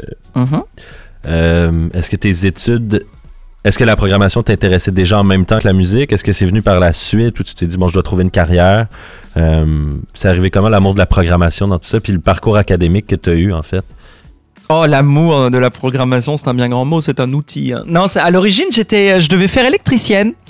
Euh, et puis finalement, en fait, pendant que, euh, je sais plus vers quel âge, genre 18-19 ans, en fait, je me suis aperçu, lorsque j'étais en fin de secondaire, euh, lorsque j'avais commencé mes études techniques, que bah, j'étais assez bonne euh, à programmer des circuits logiques, des microcontrôleurs, des petits robots. Et au fur et à mesure, bah, j'ai dérivé là-dedans. Et puis, euh, bah, en fait, on m'a vite proposé du travail. Euh, donc, je suis resté, euh, je suis resté pas mal là-dedans. J'ai approfondi. Mais surtout, je me suis servi de ça pour faire des projets que j'aimais bien. Genre programmer des petits jeux vidéo, euh, hacker des vieux jeux vidéo aussi, faire du ROM hacking pour ceux qui connaissent. C'est quoi du Et, ROM euh, hacking? égal- Je suis curieux. C'est de, c'est de prendre des vieilles. Lorsque tu euh, utilisais par exemple des, des cartouches de jeu qui étaient sur des euh, bah, n'importe quelle cassette de jeu, tu avais une ROM à l'intérieur. C'est en Mhm. fait un contrôleur dans lequel on inscrivait le programme. Tu l'insères dans ta euh, console, tu démarres et en fait ça boot sur le, sur le programme qui est stocké à l'intérieur. On appelle ça une ROM. Tu peux euh, désormais, et sont toutes disponibles en fichier sur internet. hein, je veux dire, elles ont toutes été copiées euh, en intégralité depuis le temps parce que c'est c'est plus du tout sur le marché. Ouais. C'est pas forcément le- très légal, hein, je le dis à tout le monde, mais vous pouvez quand même les trouver très facilement. Oui. Et en fait, on peut éditer ces programmes-là, par exemple, pour changer la musique, faire de la traduction aussi. Il y a des jeux qui étaient très Ah. connus au Japon, qui sont jamais sortis en Amérique du Nord, donc on peut les traduire en français ou en anglais. Euh, des choses comme ça. Donc ça m'a permis de m'initier à la programmation tout en euh, rajoutant d'autres fonctionnalités à des euh, jeux classiques. Et euh, ça m'a également permis de programmer des consoles pour pouvoir générer de la musique. Donc c'est euh, moi c'est surtout cette approche-là. Et après de l'autre côté, bien sûr, de continuer à travailler pour des produits euh, professionnels et commerciaux euh, qui avaient toute mon attention. Et donc ça me permettait de faire les deux à la fois. Quoi. Ok, ok, parfait. Fait que c'est pas un est venu avant l'autre ou. Euh, Oh, la, la musique est toujours venue avant. hein, ça, c'était vraiment, euh, ça a toujours été une constante dans ma vie. Ça. La programmation, c'est venu plus tard parce qu'après j'ai découvert en fait ça. À l'origine, je savais pas. euh, J'avais une vague idée de comment ça marchait. Maintenant, maintenant, je sais comment ça marche. Donc c'est ça. Mais la musique toujours en premier, toujours. quand t'as mis ton, tes, premiers, tes premières chansons sur Internet, est-ce que tu savais que tu, voulais déjà travailler à ce moment-là dans le milieu de la musique? Bah, ça, a toujours été plaisant en fait de travailler dans le milieu de la musique. Moi, j'ai toujours eu envie de faire ça. Et euh, c'est parce que c'est un univers où on rencontre des gens qui sont vraiment passionnants. On rencontre des gens originaux. Et on rencontre beaucoup de gens, euh, plus personnellement, moi c'est de la communauté LGBT par exemple, et qui sont beaucoup plus acceptés que dans d'autres milieux euh, à droite à gauche, qui peuvent être un tout petit peu plus conservateurs. Euh, maintenant, la chose, c'est que c'est un milieu justement où tu rencontres des gens qui sont créatifs. Moi, c'est ça qui me plaît. Des gens qui n'ont pas forcément besoin de parler, mais euh, leur musique ou leur production, leur composition fait le travail de parole à leur place. Et ça, moi, c'est quelque chose qui m'a toujours inspiré. J'adore les gens qui sont créatifs, vraiment, parce que tu vois qu'ils ont une vie intérieure très profonde. Et euh, ça, ça leur donne un côté séduisant, j'ai envie de dire. Euh, tu parlais aussi de, dans une entrevue que j'avais lue, euh, fait qu'on a parlé de synthwave puis tout, puis toi tu disais que tu voulais comme réinventer un genre où euh, qui était le transwave. Euh, Est-ce que tu peux nous parler un peu du transwave? Comment tu le définis en Oui. fait? C'est quoi le- la sonorité ou c'est quoi l'intention Ah, derrière? c'est C'est ça, c'est un gros clin d'œil en fait. C'est- pas, c'est c'est rien de très sérieux, mais la, la chose en fait, c'est qu'aujourd'hui il y a beaucoup beaucoup de genres musicaux. Tu rajoutes wave derrière avec n'importe quel préfixe et puis c'est bon, ça marche. T'as créé ton genre musical. Euh, moi j'avais mis ça parce que j'avais fait un album qui s'appelait Transmission en fait à une époque et euh, c'est resté et euh, et bon il y a, ça, il y a aussi bon euh, bien sûr une approche un peu plus personnelle. Euh, le seul truc, c'est que je mélange énormément de choses. Donc, oui, j'utilise des sonorités de chiptune à l'origine pour faire euh, mes sons, mais j'utilise aussi de l'autre côté, par exemple, de la guitare funk, parce que c'est ça en fait que j'adore faire. Je mélange ça avec, ce qui est assez rare dans ce milieu-là. Il y a parfois de la voix dans différents langages. J'ai une approche avec des drum machines aussi qui est parfois un petit peu plus différente que j'arrive à synchroniser avec les consoles de jeu au moment où je joue. Et surtout, bah, c'est une approche qui est faite également pour faire euh, des concerts et de la musique en public. Donc euh, en fait, est-ce que c'est vraiment 100% chiptune Non, parce que ça utilise plein d'autres choses. Est-ce que c'est vraiment 100% synthwave? Non, parce qu'il y a des approches un peu plus modernes et organiques. Euh, est-ce que c'est du funk? Oui, ça en est, mais d'un autre côté, il y a aussi beaucoup beaucoup de sonorités électroniques. Donc en fait, c'est un peu difficile à classer, c'est 3-4 genres à la fois. Donc je me suis dit un jour, pour euh, en clin d'œil, tiens, on va appeler ça de la trance wave. Euh, et puis voilà, quoi. C'est C'est pas quelque chose de. C'est pas l'intention de créer, d'avoir créé un nouveau genre. C'était plus une façon de, de nommer toi ce que tu faisais. J'aimerais comment- bien. Bon, c'était le nom d'une tune en fait que j'avais faite un jour comme ça pour m'amuser. Je cherchais comment, euh, je cherchais un nom puis je l'ai appelé comme ça. Puis c'est resté. euh, Il y, a, en fait quelques personnes qui m'avaient écrit en me disant tiens ça serait pas mal comme nom de genre musical. Puis je me suis dit bon.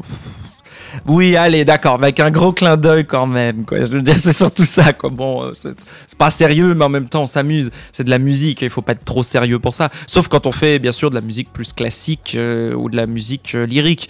Évidemment, dans ces cas-là, oui, il faut avoir une approche qui est beaucoup plus sérieuse. Mais euh, pour le genre de musique que je fais, non, il faut s'amuser. Je veux dire, il faut que ce soit une musique d'amusement. quoi. Euh, tu parlais tantôt des collaborations que tu avais eues dans- avec La Couleur, avec qui tu as travaillé. Il y avait des chansons que tu as travaillé dessus avec Jules G, euh, Vadel Gabriel. Puis dernièrement, Ah oui. j'ai vu il y a pas longtemps euh, Toboke Gao, qui est un, un artiste, euh, une artiste japonaise. Ça t'a apporté quoi ces collaborations-là? Puis c'est-tu quelque chose que tu veux. Tu veux-tu refaire des collaborations avec les mêmes artistes dans le futur? Ah oui, bah, bah, Vadel Gabriel, par exemple, c'est un, euh, c'est un animateur radio qui travaille à Halifax. Et il est, Mhm. euh, on a déjà collaboré trois fois ensemble. La chose, c'est que j'aime bien, ouais, j'aime bien collaborer souvent avec les mêmes personnes lorsque ça fonctionne bien. Euh, la chose, c'est que j'ai écrit, euh, j'écris en fait de la musique quasiment tout le temps. Tout le temps, tout le temps, je passe mon temps à faire ça. Mais des fois, lorsque j'écoute, je me dis que, tiens, je trouve pas de lead ou, tiens, ce serait pas mal d'avoir des voix éventuellement. Mais pendant très longtemps, j'avais pas envie de chanter moi-même. La majorité du temps, j'ai pas envie de chanter moi-même. Euh, parce que je suis en transition de genre et que j'ai pas une voix qui est forcément euh, très très proche euh, de ce à quoi je ressemble physiquement et de ce à quoi j'aspire dans le futur. Donc c'est un petit peu gênant. Bien que je le fais, je veux dire, à partir du moment où je commence à le faire, bon, je vais jusqu'au bout. Je veux dire, c'est, il n'y a pas de problème là-dessus. J'ai chanté sur le dernier album notamment, et sur le prochain, je chante aussi deux fois d'ailleurs. La chose, c'est que souvent, euh, j'envoyais justement des instrumentaux à différents artistes en leur disant, hey, euh, j'ai écouté euh, telle ou telle tune que tu fais, j'adore vraiment. J'ai fait un instrumental qui ressemble un peu à certaines tunes que tu avais faites. D'ailleurs, souvent, c'est comme ça que j'approche les gens. Et je leur dis, bah tiens, je te le fais entendre. Est-ce que ça t'inspire quelque chose euh, ou pas? Si ça t'inspire pas, bon bah c'est cool. Je veux dire, il y a pas de problème. Ça peut arriver. hein. Je veux dire d'ailleurs que ça inspire pas, il faut pas du tout le prendre perso. Et d'autres fois, euh, d'autres fois, bah, je leur dis, bah si jamais ça t'inspire, est-ce que ça te dirait qu'on travaille ensemble? Moi, j'aime bien travailler avec d'autres vocalistes, souvent. Euh, C'est-à-dire que je leur envoie une track instrumentale qui est terminée, ou bien qui est en passe d'être terminée, et je leur laisse toute liberté intégralement. Je leur dis, vous pouvez chanter sur ce que vous voulez, dans la langue que vous voulez, de la manière dont vous voulez. Euh, vous enregistrez ça à votre rythme. Ensuite, après, bah, ils m'envoient en fait les tracks vocales finies. Et moi, je, fais le mixage après. Euh, Voire même quelquefois, bah, j'altère un peu. euh, genre, je, je mets un bout de vocal ici ou là. Ou alors, je change l'instrumental parce que je trouve que les vocaux sont mieux si on les met de l'avant et qu'il n'y a rien d'autre derrière. Donc, c'est en fait un genre de jeu de ping-pong. Et le résultat final, en fait, c'est toujours quelque chose que jamais par moi-même j'aurais pu faire et que l'autre artiste non plus. Donc en fait, c'est toujours deux univers qui se rencontrent. Et c'est un vrai plaisir. J'adore faire ça. C'est euh, par exemple travailler avec euh, Laurence, euh, Laurence Giroudot du band euh, Le Couleur. Ça a été un vrai plaisir parce que c'était un band que j'ai toujours vu en spectacle, que j'adorais. Et euh, je lui ai écrit un mail, mais vraiment en me disant, mais jamais de la vie il va accepter. Et donc je lui dis, bah voilà, j'aime beaucoup ce que tu fais, vraiment. Je te suis depuis des années. Euh, je fais de la musique. Euh, Là, en plus, à l'époque, on était sur le même label. Et je lui ai dit, garde, est-ce que euh, je vais t'envoyer quelque chose? Et puis, si tu veux, on pourra peut-être essayer de voir si on peut travailler ensemble. Elle m'a répondu, ouais, ouais, inquiète-toi pas. Et elle m'a fait une démo Ah quasiment dans ouais. deux jours. Puis en plus, moi, c'est une des chansons que j'ai beaucoup très aimées. surprise. Je lui ai dit, c'est- fille garçon, fille garçon, ouais. Fille j'ai ou vraiment- garçon j'ai Vraiment, ouais. Ah oui, ça j'ai- j'adorais celle-là. Et euh, bah, c'est un vrai plaisir. Et le truc, c'est que bah, ensuite, au bout de deux semaines, elle m'a envoyé des vocaux complétés, terminés, finis. J'étais, j'étais vraiment impressionné par le rythme, la qualité de l'enregistrement et tout. Et ça m'a, euh, le mixage ensuite a été, euh, a été un vrai plaisir. Puis quand la tune était finie, on s'est dit, waouh, Mhm. ok, on a, on a fait quelque chose d'unique. Ce sera peut-être pas un hit ou quoi que ce soit, bien sûr. Mais Ouais. euh, par contre, on en est vraiment très fiers. Ça, il y a des pièces musicales comme ça où si tous ceux qui, les- qui ont participé euh, disent clairement que hey, moi j'ai fait ça avec telle Mhm. personne, c'est euh, toujours un vrai plaisir.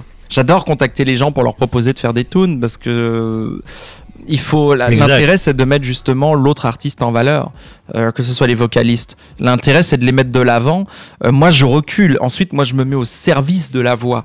Parce que ça devient véritablement une chanson, euh, vu que justement il y a du chant, il y a des paroles. Donc à ce moment-là, il faut prendre ça comme une chanson et il faut reculer l'instrumental. On est là, attention, maintenant c'est une chanson. Il faut mettre les paroles en avant. Il faut aussi faire en sorte que la personne qui chante euh, soit à son avantage, soit le plus présentable. Il faut faire honneur justement à la personne avec qui on travaille. Je pense a euh, les personnes avec qui j'ai collaboré aiment ça. Justement, le fait que je leur fais pas du tout honte, au contraire, je fais absolument tout pour euh, pour qu'ils soient présentés du mieux possible et qu'ils en soient contents. Jusqu'à présent, ça a été le cas. C'est un partenariat, dans le fond, où chaque partie doit être gagnante ou tirer un peu profit de la collaboration, j'imagine. C'est exact. Et puis chaque personne a une logique différente, chaque personne a une approche créatrice différente. Euh, par exemple, moi, les, les vocaux que j'imaginais dans ma tête, lorsque je les reçois, par exemple, les démos après que je réécoute, ça n'a jamais rapport. Ça n'a rien à voir, jamais. C'est même pas proche. Mais c'est un véritable plaisir. C'est un plaisir parce que quand tu réécoutes ça, tu te dis waouh, jamais de la vie j'aurais fait ça. C'est vraiment deux univers qui se rencontrent et eux-mêmes disent la même chose. Ils disent jamais de la vie j'aurais écrit, euh, écrit un instrumental comme ça. Donc c'est un vrai, ça fait permettre de faire quelque chose d'unique. Puis ça me permet de travailler avec beaucoup de gens. J'ai pu travailler avec des artistes hip-hop comme Jules G ou Vadel Gabriel que tu disais. Euh, j'ai pu travailler avec des artistes qui sont plus pop. Euh, là, je vais travailler avec une artiste R&B. ça va sortir dans quelques jours qui s'appelle Jay qui vient de New York. Une autre artiste du Mexique, une autre de Londres, en Angleterre. C'est un, un véritable plaisir parce qu'au final, bah, on, ça, ça, crée une mini communauté et puis on s'amuse bien. Mm. Ben oui. Ça, c'est tous des personnes que tu as rencontrées via, justement, est-ce qu'on est encore dans la communauté chiptune euh, d'Internet, euh, dans le SoundCloud, ou c'est d'autres façons de rencontrer ces artistes-là? Ben là, j'imagine avec la pandémie, ça, on peut pas sortir, il n'y a pas de show, il n'y a pas d'événement où il y a d'autres artistes sur place. Euh. J'imagine que ça a dû se faire sur Internet. Oh, pour certaines, ouais. Pour d'autres, c'est genre un ami d'une amie. Enfin, c'est des... comme par exemple la, la chanteuse Ultra K, c'était l'ami, par exemple, de, du rappeur Jules G, qui est un rappeur avec moi. Donc en fait, il nous a mis en contact. Euh, ensuite, après, elle, elle m'en a fait rencontrer d'autres avec qui j'ai travaillé. Euh, j'ai travaillé aussi avec une qui s'appelle Gnocchi, qui vient de Londres, en Angleterre. Elle, le hasard a voulu que lorsque je suis allé visiter Londres un soir, je me suis rendu dans un bar où il y avait une rencontre de la communauté chiptune. Ils savaient pas que j'étais là. D'ailleurs, ils avaient aucune raison de penser que quelqu'un du Canada allait arriver comme ça un soir par improviste. Et, euh, et elle, elle interprétait ce jour-là. Et en fait, je m'en suis souvenu quelques mois plus tard. Et puis je lui ai écrit en disant, hey, je me rappelle de toi et je trouve que j'ai quelque chose qui pourrait être adapté à ton univers. Et ensuite, d'autres carrément, comme Jay, j'ai contacté. euh, totalement au hasard via leur label en disant bah voilà j'ai fait quelque chose j'aimerais vraiment euh, s'il te plaît écoute là et on verra derrière. Mais euh, juste écoute là et dis-moi ce que t'en penses. Et elle a pas répondu pendant 15 jours donc je me disais bon bah, j'aurais pas de réponse c'est pas grave.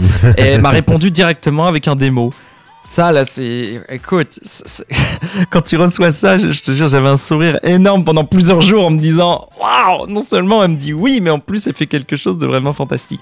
Les collaborations, c'est euh, c'est vraiment nécessaire parce que également, ça me permet d'apprendre.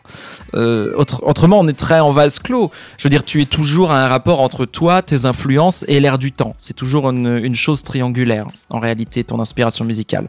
Entre ce que tu connais, ce que tu as digéré et la synthèse que tu en tires, et également ce qui se passe autour de toi. Sans arrêt, en fait, ça va changer. Ça devient partie intégrante du processus créatif, j'ai l'impression. Il faut, sinon tu fais toujours la même tune. Ouais. C'est euh, si jamais tu t'essayes pas de bosser. Et si tu travailles avec d'autres personnes, et bah, tu t'intéresses à leur discographie et euh, tu te rends compte que bah, euh, ça a permis en fait d'étendre tes horizons. Donc euh, moi j'aime bien aller faire des choses diverses. J'aime pas faire deux fois la même tune. Ça sert à rien. Euh, J'ai pu faire du hip-hop. Là j'ai fait du R&B. J'ai fait, euh, j'avais fait du footwork il y a pas si longtemps. Là bientôt il y a du gros, du gros synth-pop très clin d'œil 80s qui s'en vient. C'est ça m'amuse parce que dans ces cas-là en fait je peux moi j'ai une palette de couleurs mais ensuite après je peux peindre ce que je veux avec cette palette donc Fait que même si on reste dans le chiptune, même si on reste dans, je sais pas, le synthwave ou pas, on peut aller explorer plein d'autres choses avec ces, les mêmes sonorités, mais faire d'autres choses, j'imagine. C'est une esthétique sonore en fait n'est absolument pas incompatible avec le fait d'utiliser euh, d'utiliser des genres musicaux beaucoup plus variés. Et il faut au contraire. Moi j'aime bien ça. J'ai beaucoup de respect par exemple pour les artistes hip-hop qui ont osé aller dans toutes les directions. Je pensais par exemple à Kanye West qui a beaucoup beaucoup évolué dans son son avec le temps. Euh, Eminem aussi. Euh, D'autres comme Tyler the Creator, etc. qui ont vraiment vraiment changé leur manière de fonctionner justement parce qu'ils se sont adaptés à l'ère du temps également parce que leurs influences a changé ou l'âge aidant euh, a également affecté leur goût, ce qui est normal. Et ils essayent pas de reproduire ce qu'ils ont fait dans le passé. Et j'ai énormément de respect. Mais sinon, ils vont collaborer aussi, justement, avec des artistes peut-être plus jeunes, des fois, ou d- des, créateurs, de, des producers, peut-être, qui, qui, font autre chose. euh. Euh, y a-tu des artistes, là, à part les personnes avec qui tu as collaboré, là, je vois que c'était beaucoup des gens qui t'inspiraient. Euh, y a-tu des artistes en ce moment qui t'inspirent particulièrement? Puis là, tu sais, tout médium confondu, tout. Oh, euh, euh, Bah, il y a des genres musicaux en fait que je découvre systématiquement. Donc euh, merci l'internet pour ça parce qu'on peut les euh, on peut les découvrir vraiment énormément. Bah, les artistes qui m'ont le plus inspiré, franchement, c'est David Bowie de, très loin parce que ça, lui aussi c'est un artiste qui a fait absolument de tout.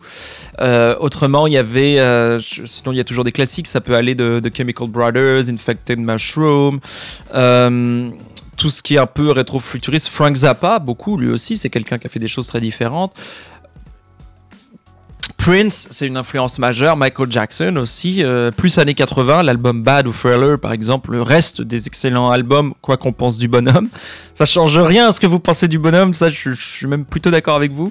Mais euh, ça n'empêche pas que ce sont des excellents albums et que le- les tunes sont bien. Sinon, des artistes beaucoup plus récents, comme par exemple Equip Wave Shaper, comme Truth, euh, qui sont des artistes que j'aime énormément de la communauté synthwave ou électronique. Allison aussi, ou Eagle Eye Tiger, Night Euh, sinon, bah, j'aime bien les artistes pop, Nicki Minaj, Drake, euh, Lil Wayne, euh, même Chris Brown d'une certaine manière, Pond, sont des gens que j'aime beaucoup parce que justement ils ont pas peur. Ils ont, ils continuent à faire ce qu'ils font, même si on, on peut penser ce qu'on veut ensuite derrière. Est-ce que c'est de la musique programmée, un peu manipulatrice? Ça n'a aucune importance parce que de toute façon personne ne nous force à écouter ces tunes là et personne ne nous force à aimer ce qu'ils font. Donc c'est faut quand même qu'ils soient euh, très consistants et qu'ils soient très doués pour arriver à faire des centaines de millions de vues de manière consistante. Si les tunes n'étaient pas bonnes, au bout d'un moment on s'y fait prendre une fois, le public ne suivrait plus. C'est d'ailleurs toujours très cyclique. La preuve Madonna aujourd'hui on ne l'écoute plus, bien qu'elle sort encore de nouvelles tunes, mais c'est juste que bon, euh, à force d'en faire des mauvaises ou de plus de toute manière ne, ne plus être appropriées pour notre époque, bon bah on change. Mais vraiment toutes les influences plus. Chroméo, euh, venant de Montréal, par exemple, ce qui, sont des gens que j'aime beaucoup. Euh, on disait le couleur, euh, ben oui, sinon, même des, des artistes un peu plus comme, je sais pas, Alex Nevsky, par exemple, c'est quelqu'un que j'aimais bien. Pierre Lapointe aussi, je dois dire. C'est parce que ce sont des gens qui n'ont pas peur d'essayer d'aller dans toutes les directions. Et j'aime bien écouter de tout, que ce soit par exemple de la J-pop, même si je comprends pas les paroles, qui sont de la, en fait de la musique pop japonaise, euh, ce qu'on appelle du future funk, c'est également de la musique japonaise, mais qui est très très dansante et qui va euh, utiliser en fait de la musique euh, plus funky new wave des années 80, la sampler et la réutiliser, la synthwave. Ça de toute façon, Ah, j'avais jamais entendu Ah, il y a plein de genres musicaux de toute façon qu'on ne connaît pas et en permanence on en apprend. Euh, récemment, par exemple, il y avait la scène euh, alternative rock biélorusse qui est très connue à travers le monde avec des trucs par exemple comme Dolmat euh, qui sont vraiment excellents. Il faut. euh, tout est disponible et j'adore écouter des choses différentes parce qu'il y a toujours quelque chose qui va nous influencer et qui va rester, qu'on le veuille ou pas. Et qui est réutilisable. C'est c'est comme la lecture tu, si tu fais un lecteur, normalement, c'est quelqu'un qui euh, n'a pas forcément un genre prédéfini. C'est quelqu'un qui peut aussi bien lire Victor Hugo, passer à Dune, euh, passer à un ouvrage euh, biographique ou passer juste après à un roman très léger. Mais l'intérêt, c'est la lecture. Ça devient ça, c'est-à-dire que plus tu lis des choses différentes, plus tes horizons vont s'ouvrir. Musicalement, c'est pareil. Il faut, faut surtout pas en fait s'enfermer dans un genre musical. Il faut chercher tout le temps, tout le temps, tout le temps. Ce qu'il y de bien, notamment avec iTunes et Spotify, c'est que si on écoute une tune qu'on aime bien, automatiquement derrière, ça va jouer d'autres tunes que les gens qui ont aimé cette tune-là écoutent aussi. Donc tu vas forcément faire des découvertes. Donc si tu laisses passer automatiquement, à un moment donné, tu vas découvrir des artistes et te dire euh, Hey, ça c'est vraiment bien. Par exemple, j'ai découvert l'artiste Code Copy qui venait d'Australie, au Rebel, qui sont des, euh, artistes que j'adore maintenant, que je suis. Je leur ai même écrit d'ailleurs quelques fois pour leur dire, euh, même pour rien, juste simplement pour leur dire sur Twitter Hey, c'est awesome, j'ai écouté ton album, c'est vraiment fantastique. Même s'il n'y a pas d'arrière-pensée, j'ai pas envie de collaborer avec eux. Mais c'est plaisant aussi de simplement de leur dire que hey, c'est vraiment fantastique ce que vous faites, je vous ai découvert par hasard. Parce qu'ils aiment bien aussi savoir les artistes comment vous les avez découverts. Parce que ça, ils le savent pas. C'est euh, des fois ils voient on, voit un pic d'écoute. Euh, genre on se dit tiens hier j'ai eu 12 000 écoutes. Voyons donc. Normalement il y en a pas autant. Sauf que tu sais pas d'où viennent les gens. Donc toi, tu as envie de savoir, par exemple, qui c'est sur Twitter, qui a, qui a partagé sur Facebook ou qui a passé à la radio? Tu as, envie de savoir. Tu te dis, j'ai envie de remercier. Vont dire, hey, merci, c'est cool, je m'attendais pas à ça. Donc il faut toujours écouter musicalement tous- les genres. Toujours. Puis toi, est-ce qu'il y a des genres que tu aimerais explorer, peut-être que tu pas encore exploré, ou est-ce que tu est-ce que es ouverte à justement à essayer des- d'autres genres musicaux ou ben là ça, c'est déjà fait, mais il y en a-tu que tu aimerais explorer que tu pas encore Ah, fait? tu sais, j'ai exploré le genre masculin pendant une partie de ma vie. Maintenant, on passe au féminin. Donc déjà, mes blagues à part. donc, euh, bah alors, c'est une farce. Mais le, le- je, oh, je sais pas trop. J'ai- J'aime bien faire des choses plus dansantes.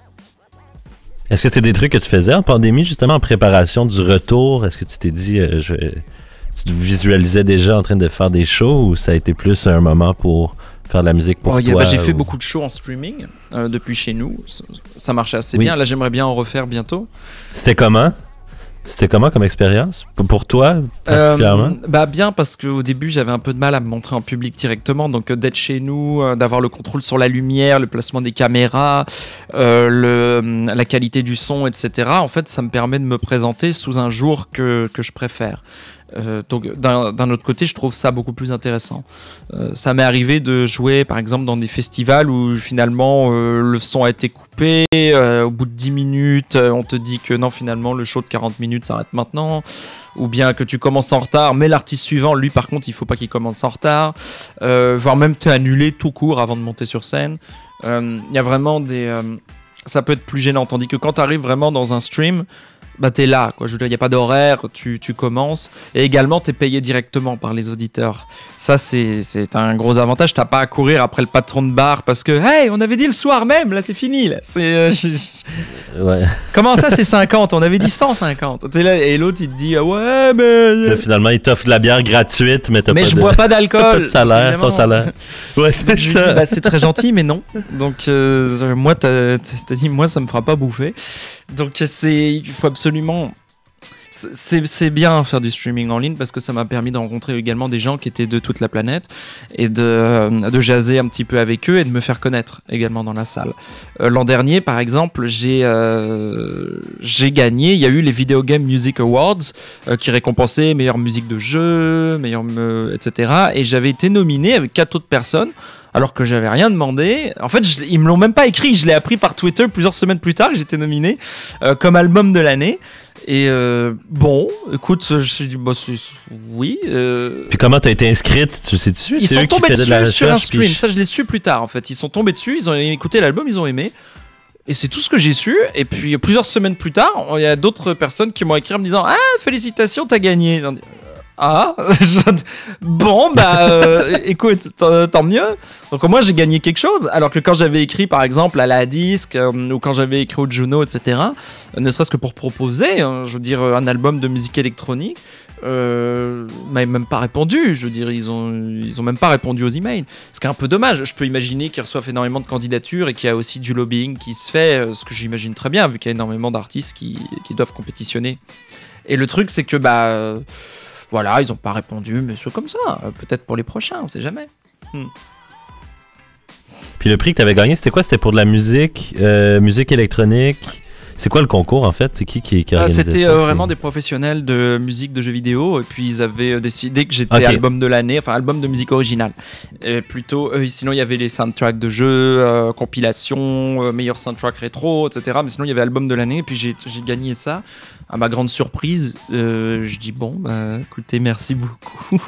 je m'étais inscrit à rien, donc c'est je- je- encore une fois, tu sais, c'est- c'est c'est toujours des petites surprises, mais ça a permis d'augmenter un petit peu la fanbase qui est pas énorme, mais bon, ça, ça me permet de, ça me permet toujours de m'amuser. Mm. Ouais, ouais, ouais. Euh, on- en avril dernier, tu annonçais sur ta page Facebook que tu arrêtais de faire de la musique en raison de problèmes de vue puis problèmes exact. d'ouïe. Euh, puis un peu plus tard, tu as sorti un. Ben, je- sais pas si c'est- dans la chronologie comment ça s'est passé, mais tu, tu disais que tu avais Love in the Mirror qui était justement. euh, qui sortait Mhm. euh, une collaboration avec l'artiste euh, Tobo Tobo Kega. Kega, ouais. Est-ce que je dis Exact, Tobo Kega. Ouais. Bah, c'est parce qu'il faut aussi. Tobo faut Kega. comprendre que je fais de la. Est-ce que ça s'est réglé tes problèmes Non, ça s'est pas réglé. Mais le t'es- truc, c'est que euh, bon, on est en train de travailler dessus. Je veux dire, il y a des, euh, il y a des choses qui permettent de travailler. J'ai composé énormément de musique tout le temps. Elles sont mixées, terminées. Euh, là, il y a un album de 10 tunes qui va sortir. Euh, Il y avait, il y a déjà 8 autres tunes qui sont finies. Là, j'ai 20 tunes en stock, euh, dont 4 qui sont pas encore finies, euh, qui étaient en cours. Donc, le temps que mes oreilles, il y a aucune qui est sortie. Et j'ai du stock. hein. Tout ça, ça a été fait jusqu'au mois de mars. Donc elles sont finies, sont masterisées, elles sont prêtes à sortir quand ce sera le moment. Là, celle-là, en fait, on s'était assis dessus depuis un moment, puis on s'était simplement dit, bon, allez, on la, allez, elle est finie, euh, on la sort. Donc c'est, en fait, tout est terminé depuis un On long moment. Je Ouais, compose ouais. vite, je, je mixe, et puis ensuite je laisse de côté. Puis un jour, je me- lorsque j'ai suffisamment de tunes, je me dis, bon bah, qu'est-ce que j'en fais, quoi? Je veux dire, je, je vais quand même pas sortir un package de 24 tunes, donc il faudra que je trouve quelque chose. Fait que si je comprends bien, tu avais déjà plein de- trucs produits qui étaient en banque un peu que tu avais accumulés. Ah, j'en ai le- plein, j'en ai plein, plein, plein, plein, plein. Ouais. Mais là, est-ce que tu as arrêté la création pour l'instant? Est-ce que c'est quelque chose qui. qui- c'est une pause? Est-ce que c'est quelque chose qui va revenir? euh, J'espère que ça va revenir. Mais là, pour l'instant, je le souhaite aussi euh, beaucoup parce que. Ouais, du jour au lendemain, j'ai eu des acouphènes très violents en fait qui se sont déclenchés et puis ils sont toujours là et le c'est vraiment subi et euh, soudain et le truc c'est qu'on est en train de, de rechercher un peu quelle, quelle pourrait en être la cause. On, on a une vague idée, mais c'est en attendant temporairement, il faut pas que j'écoute de la musique euh, à volume fort et que euh, je fasse attention avec les basses fréquences. Donc le truc c'est qu'effectivement je peux composer toujours mais à très bas volume, mais par contre je peux pas mixer. Donc ça, euh, parce que j'ai besoin d'avoir Ah, les oreilles ouais. au clair pour ça. Donc au final, Ouais. j'ai- des tunes qui sont peut-être en cours, euh, mais qui sont pas finies. Et le jour où ça ira mieux, bah, j'aurai un backlog de, de mix à faire. Ouais, puis les acouphènes, il y a une sorte de mystère autour de ça. Il y a comme un aura de mystère, j'ai l'impression, autour de. Bah on sait pas, ça peut être dû à n'importe quoi, à de la médication, euh, ça peut, on sait jamais. Donc Mhm. il faut, euh, il faut vraiment être patiente. Quoi. Je, je verrai bien à un moment donné euh, ce qu'il en est. Mais j'ai espoir que ça va bien. Parce que c'est arrivé assez subitement. Donc je me dis, il n'y a peut-être pas de raison que, que ça reste comme ça. quoi. Souhaitons que ça passe aussi, mais oui. Exact. Parfait. Euh, mais as-tu des conseils, tu sais, pour. euh, parce que bon, on- je rappelle qu'on on s'adresse aussi à des jeunes qui. Yeah! Des jeunes ou moins jeunes qui. qui voudraient faire de la musique, peut-être. Puis, tu sais, on parlait beaucoup d'autoproduction, par exemple. Est-ce qu'il y a des conseils que tu pourrais donner à quelqu'un, justement, qui. sans nécessairement avoir l'intention de devenir connu, comme on disait, mais qui ont envie quand même de, de rejoindre des gens puis de créer de la musique? euh, sur ton expérience, sur ton parcours, par exemple? Euh, ben, dans l'autoproduction, c'est pas mal parce que d'un autre côté, moi, moi, en fait, j'ai dû commencer avec un hardware qui était extrêmement limité. Euh, faut comprendre qu'une Sega Genesis pour du chiptune, c'est normalement, c'est, euh, on a cinq instruments, mais qui peuvent jouer uniquement une note à la fois. Donc ils peuvent pas jouer d'accords, hein, c'est vraiment une note systématiquement, il y en a que cinq, et un sixième en fait qui permettait de jouer des drums euh, purement, euh, c'était juste un sample également à la fois. On pouvait pas en mettre deux simultanément. Donc c'était très très limité. Et pour créer un univers sonore qui est cohérent, euh, le fait de partir avec des très très grosses limites, ça m'a extrêmement aidé notamment à faire du sound design et de la mise en scène sonore parce qu'il faut tout de suite que tu cherches comment aller à l'essentiel. Alors par exemple, tu mets allez du un drum, une bassline, un lead euh, avec un petit effet. Voilà, j'ai utilisé quatre canaux, il m'en reste que deux. Euh, donc maintenant, il faut que je mette quelque chose qui remplisse le reste de l'espace. Je mets quoi? Et donc en fait, c'est ce genre de questions et ce genre de limitations qui m'ont beaucoup aidé. Ensuite, avec le temps, j'ai ajouté de la git. Euh, j'ai commencé à changer pour un vrai drum machine, ce qui m'a libéré un canal euh, pour mettre un instrument de plus, etc. C'est simplement se mettre des limitations lorsqu'on fait de l'autoproduction. C'est pas mal. On peut très vite être perdu à mettre des tracks à l'infini. Toujours. C'est ça, ça peut malheureusement quand on débute, ça peut vite vraiment être un trou sans fond. On va s'enfoncer et on va pas arriver jusqu'au bout. Donc c'est vraiment se mettre certaines limites. Ensuite, après, faut être impitoyable. Euh, il faut essayer de voir la création musicale un peu comme une création cinématographique. Ce qu'il faut faire, c'est pas uniquement de la composition, c'est de faire du montage. Si jamais en écoutant, il y a des parties que, vous, que tu aimes pas, ou euh, que tu sens qui fonctionnent moins bien, ou bien tu sens que la tune est trop longue, faut être impitoyable. Faut dire, bah voilà, de telle se- seconde à telle seconde, je coupe, je supprime totalement. Alors, faut pas hésiter à jeter. C'est euh, un, metteur en scène qui fait un film, par exemple, pour faire un film de deux heures, bon, il va filmer 4 heures. Il va jeter la moitié impitoyablement, c'est au moment du montage qu'il va décider. Il faut, faut pas avoir d'état d'âme. Vraiment, on est là pour s'amuser. Si jamais on constate que ça fonctionne pas, il faut pas le faire. Euh, un autre truc, c'est vraiment, il faut aimer soi-même ce qu'on fait. Si jamais on écoute les tunes et qu'on n'est pas satisfait, bon, bah, il faut passer dans une autre direction ou il faut essayer autre chose. Mais c'est. euh, si jamais. Moi, en fait, je me reconnais, c'est quand je me mets un petit peu à danser sur ma chaise, etc. C'est quand je me dis, hé, je, je, je, comm- je comm- je commence à atteindre quelque chose. Un autre truc aussi, c'est de toujours, il faut tracer une ligne. Genre un jour, tu te dis bon bah la tune elle est finie quoi. Je veux dire comme n'importe quelle œuvre d'art en fait par essence, c'est jamais fini. Je veux dire un film, tu peux faire un montage à l'infini, ça peut durer des années. Euh, la preuve, il y a des remontages. Euh, pareil pour le pour le son, tu peux refaire ton mixage pour qu'il sonne mieux, rajouter, changer d'instrument, etc. À un moment donné, il faut aussi que tu te dises euh, non, c'est terminé, on passe à autre chose. Et il faut explorer le momentum. Si jamais sur un moment donné, on a commencé à faire une tune et ça nous plaît, faut pas hésiter à passer du temps. Y a, le momentum, c'est important. Euh, moi, je sais que je perds facilement euh, l'intérêt pour les tunes passées. Je réécoute jamais en fait les tunes que j'ai finies. Je passe dès que j'ai fini de mixer, je passe à autre chose. C'est parce que j'aime pas laisser un projet en suspens. Faut que j'aille jusqu'au bout. Euh, ça n'a pas que des qualités, hein, ça, en- a parce que bah, ça te permet effectivement d'être euh, très orienté euh, résultat. Mais d'un autre, s'il y a une tune qui me plaît pas forcément, bah, je vais insister, insister, insister jusqu'à ce que j'arrive à la transformer en quelque chose qui me plaît. Donc en fait, j'ai très très peu de outtake ou de chutes de studio ou de tunes que j'ai mises de côté parce que j'arrête pas de les transformer jusqu'à ce que ça me plaise. Mais par contre, ça peut être un processus qui peut être assez frustrant. Donc il faut faire attention. Exact. Un truc pour l'autoproduction ou pour n'importe quoi, c'est qu'il n'y a pas besoin de beaucoup de matériel. Un contrôleur MIDI très simple, euh, avec euh, quelques pads de drum, euh, un petit clavier par exemple avec deux ou trois octaves, ça va vous coûter une centaine de dollars. C'est rien. C'est purement USB. Vous le branchez sur n'importe quoi, un laptop, un ordinateur. Euh, vous pouvez trouver des logiciels gratuits qui vous permettent de démarrer de la musique tout de suite, genre FL Studio, Reaper, etc. Euh, ça va très vite, ça demande pas forcément de coûts d'investissement. Et puis amusez-vous. Amusez-vous, essayez tout. Je veux dire, ne, ne- pensez pas que ça va être sorti commercialement. Faites des tunes pour des tunes. Euh, amusez-vous à rajouter des couches, euh, expérimentez. Enfin, euh, amusez-vous. Il faut surtout s'amuser. Ça, c'est très important. Ça demande pas un gros investissement. La seule chose vraiment, c'est qu'il faut. il faut pas se décourager. La musique, c'est comme l'écriture, c'est comme la lecture ou l'apprentissage d'une langue, que ce soit le français ou l'anglais. C'est, euh, ça reste un art mineur, mais c'est un, c'est-à-dire que tu n'as pas forcément besoin d'initiation pour le faire, mais tu, euh, tu as quand même besoin de t'y investir un petit peu. Ça viendra pas tout seul. Donc si ça vient pas immédiatement, euh, c'est pas grave. Je veux dire, continue. euh, T'es pas obligé de jouer des accords au piano. Tu peux jouer une note à la fois et puis ensuite euh, passer à un autre synth, euh, jouer une autre note à la fois qui sonnera à peu près correct. Tu continues, tu continues et puis à un moment donné, bah, tu te retrouves avec une structure. Et ensuite après, tu travailles sur la structure. Faut pas hésiter aussi à, à séparer la composition musicale euh, du studio. Le studio en soi, en fait, c'est quand tu as ton projet qui est intégralement affiché devant toi.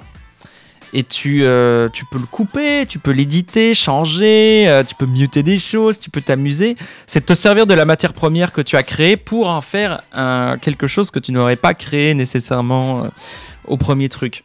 Un peu comme le montage en cinéma. Exactement. Le résultat final, moi, je l'ai pas dans ma tête. Il y en a qui sont capables de faire ça et vraiment, je les trouve très bien. C'est-à-dire qu'ils démarrent une tune, ils savent tout de suite, ça va sonner comme ça. Ils ont leur structure. Bah moi non. Euh, moi souvent, je me mets une boîte à rythme, euh, je fais quelques accords qui me plaisent bien, je fais des enchaînements. Ensuite, je me dis tiens, bah, par dessus, je pourrais mettre tel lead. Ensuite, je continue le lead une fois que mes accords sont finis en me disant tiens, ça pourrait faire une mélodie qui continue. Ensuite, je m'adapte et à la fin, je me retrouve avec trois, quatre sections et je les change de place. Par exemple, je me dis tiens, ça, ça pourrait faire un bon chorus, ça, ça pourrait faire un bon, euh, un bon verse, ça, ça pourrait faire un bon euh, pre-chorus, ça, ça pourrait faire un bridge, à condition de le réécrire. Euh, je vais répéter des, des trucs, etc. Et puis après, tu te retrouves tiens, bah, j'ai une tune.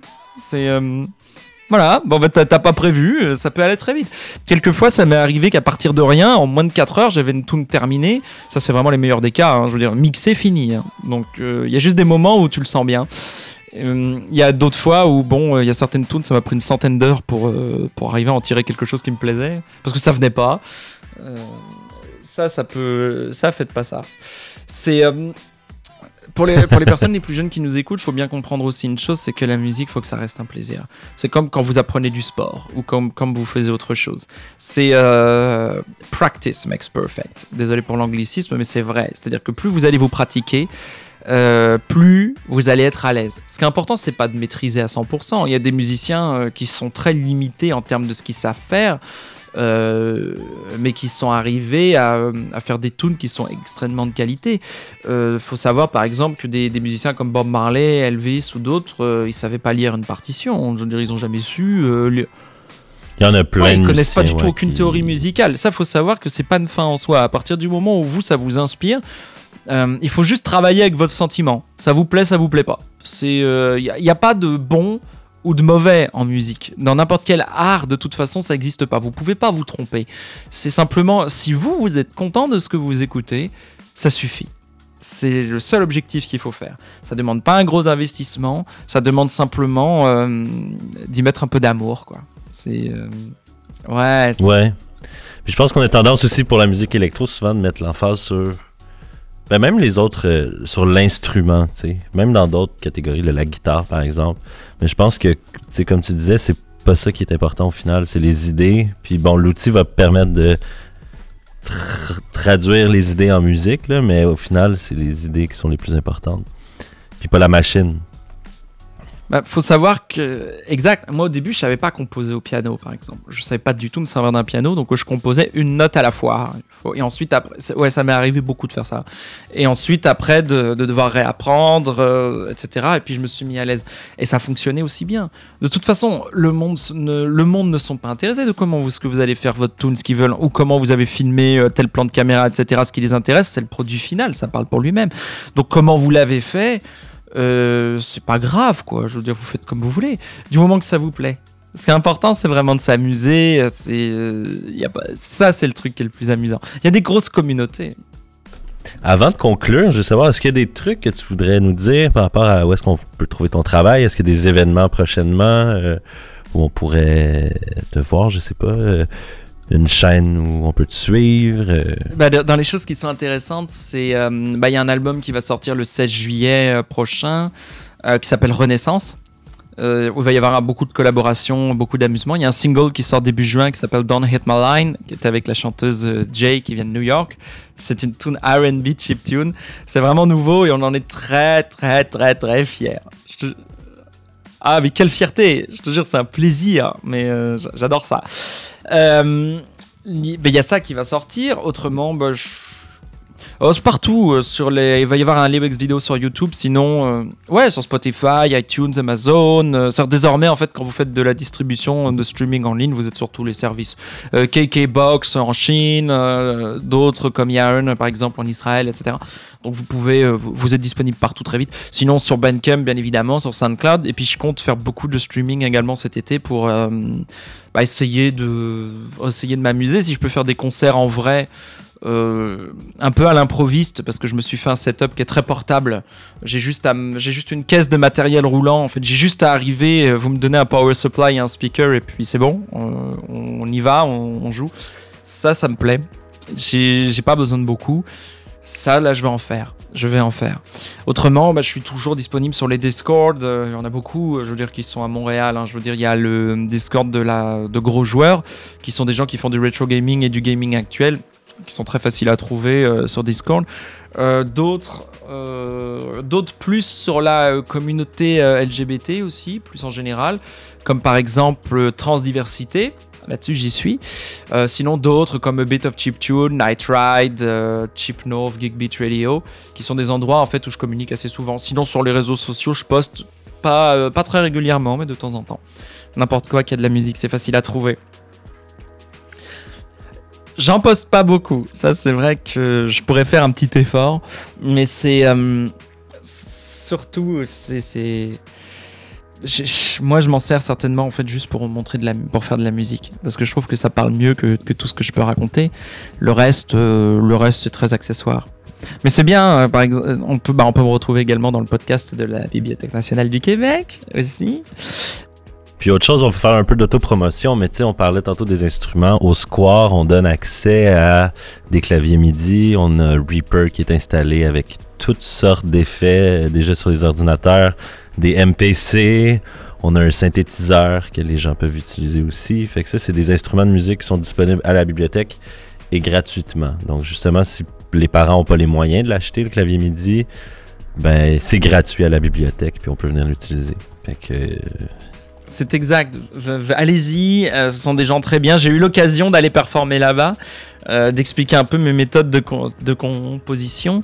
Et euh, le monde était en fait assez intéressé et subjugué de voir qu'avec du matériel extrêmement minimal, on peut tout de suite faire quelque chose qui sonne bien.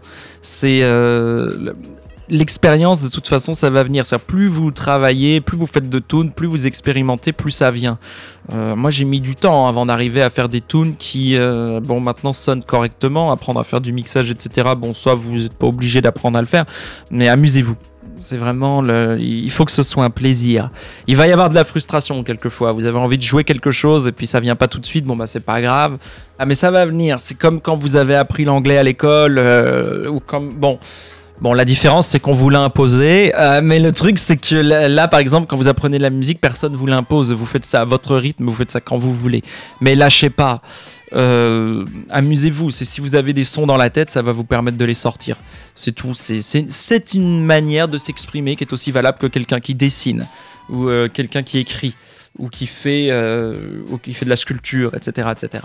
Donc, amusez-vous. La musique, c'est un univers total et c'est surtout un univers d'émotions qui est inexplicable. C'est euh, c'est très difficile d'expliquer pourquoi est-ce qu'on aime telle ou telle musique. Tout ce qu'on sait, c'est qu'on le fait. Donc, euh, vous, vous allez rejoindre des gens, vous avez des émotions. Il y a toujours des gens sur la planète qui ont les mêmes émotions que vous, ou qui sont capables du moins de connecter de cette manière-là. Donc, c'est, euh, vous allez trouver. Il faut, faut aller les chercher, mais vous pouvez les trouver.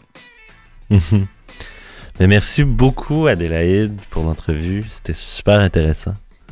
Bah, merci à toi, Jules Antoine. T'es- C'est des, sont des très bonnes questions que tu poses. Merci, bonne journée. merci à toi. Le Square est un espace de création numérique pour les adolescents du Québec de 13 à 17 ans. Nous avons à votre disposition du matériel de création numérique et du personnel qui peuvent vous aider dans votre cheminement artistique et technologique. Je tiens à vous rappeler que vous pouvez utiliser notre espace physique à la Grande Bibliothèque et nos ressources en ligne au square.bnq.qc.ca. Vous pouvez nous contacter par courriel, Facebook et Instagram. Il nous fera plaisir de répondre à vos questions. Toutes nos informations se retrouvent sur notre site web. Merci et à la prochaine.